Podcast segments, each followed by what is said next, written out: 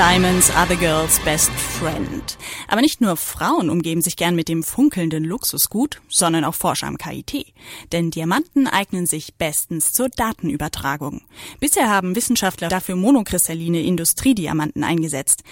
Aber die Herstellung dieser Diamanten ist sehr aufwendig und sehr teuer. Dr. Wolfram Pernies und sein Team vom Institut für Nanotechnologie haben jetzt eine neue Lösung gefunden. Sie haben erstmals polykristallinen Diamant für einen optischen Schaltkreis benutzt. Meine Kollegin Margarete Jall hat herausgefunden, was es damit genau auf sich hat. Licht eignet sich hervorragend, um gewaltige Datenmengen in kürzester Zeit zu übertragen. Und genau diese Eigenschaft von Licht, besser gesagt von Photonen, machen sich Quantenphotoniker zunutze.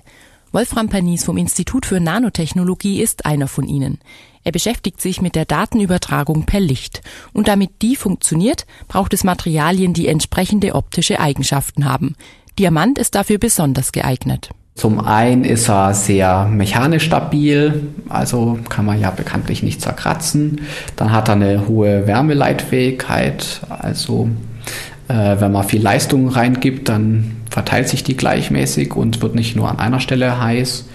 Ähm, der ist auch mehr oder weniger biokompatibel, also man kann ihn auch für biologische Anwendungen einsetzen. Er ist durchlässig für Licht über einen sehr breiten Spektralbereich und hat dann Zugang zu weiten, vielen Wellenlängen, also sichtbares Licht und infrarotes Licht. Ähm, und hat auch eine sehr hohe ja, Steifigkeit. Also wenn man mechanische Bauelemente drauf baut, können die hohe Frequenzen haben. Bisher haben Wissenschaftler für optische Schaltkreise nur monokristalline Industriediamanten eingesetzt. Das sind hochreine Kristalle, bei denen unter einer Milliarden Diamantatomen höchstens ein Fremdatom vorkommt. Ihre Herstellung ist aber sehr aufwendig und teuer. Die Forschungsgruppe von Wolfram Panis hat jetzt zum ersten Mal polykristallinen Diamant für einen optischen Schaltkreis eingesetzt. Dieser Diamant ist äußerst robust und eignet sich daher auch für den industriellen Einsatz. Hergestellt wird er synthetisch in einem Mikrowellenreaktor. Durch hohen Druck und hohe Temperaturen wachsen dabei Atom für Atom polykristalline Schichten. Der Knackpunkt ist halt, dass man nicht nur kleine Diamanten wachsen kann, sondern sehr große, also in der Fläche groß. Und die, die wir nehmen, die sind bis zu 6 Inch groß, also sind ungefähr 15 Zentimeter im Durchmesser und dann eben einmal kreisrum. Also es hängt im Wesentlichen davon ab, wie, der, wie groß der Wafer ist, den wir am Anfang genommen haben. Und der ist 6 Inch in dem Fall. Und nur etwa einen halben Millimeter dick.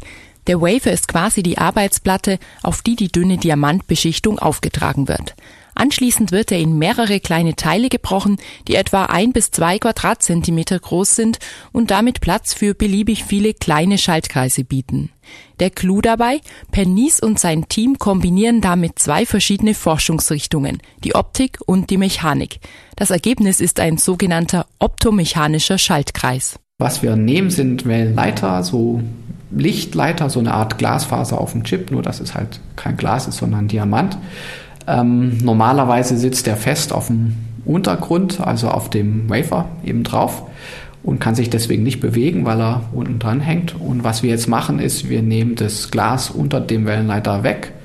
Dann hängt der quasi in der Luft und ist halt nur an zwei Seiten eingespannt, ganz, ganz ähnlich wie eine normale Seite in einem Instrument und kann, kann sich dann auch so bewegen wie eine, wie eine Seite. Also wenn man an, mit der richtigen Frequenz dran wackelt, ähm, baut sich so eine Schwingung auf, die wir dann messen wollen. Das kann man sich etwa vorstellen wie auf einer Brücke. Hüpft man mit der richtigen Frequenz, fängt die Brücke an zu vibrieren. In unserem Fall ist der freischwingende Wellenleiter ein sogenannter nanomechanischer Resonator. Der ist winzig klein mit einem Durchmesser von ein paar hundert Nanometern, also wesentlich kleiner als ein Haar. Weil er so klein ist, reagiert er auch sehr empfindlich auf minimale Störungen, wie Druck- und Temperaturschwankungen oder Krafteinflüsse, wie zum Beispiel von einem Laser. Durch das An- und Ausschalten wird der Balken optisch angeregt. Er wackelt. Wenn wir jetzt den Laser anstellen, dann, dann wird dieser Balken nach unten gezogen, also in Richtung von dem Glasuntergrund. Und wenn der Wellenleiter näher an das Glas rankommt, dann sieht das Licht, das in dem Wellenleiter drin ist, das das Substrat. Also es ist so eine Art Tunneleffekt. Dadurch wird das Licht ein bisschen abgebremst sozusagen. Also es sieht halt mehr Material und kann sich deswegen nicht so schnell ausbreiten.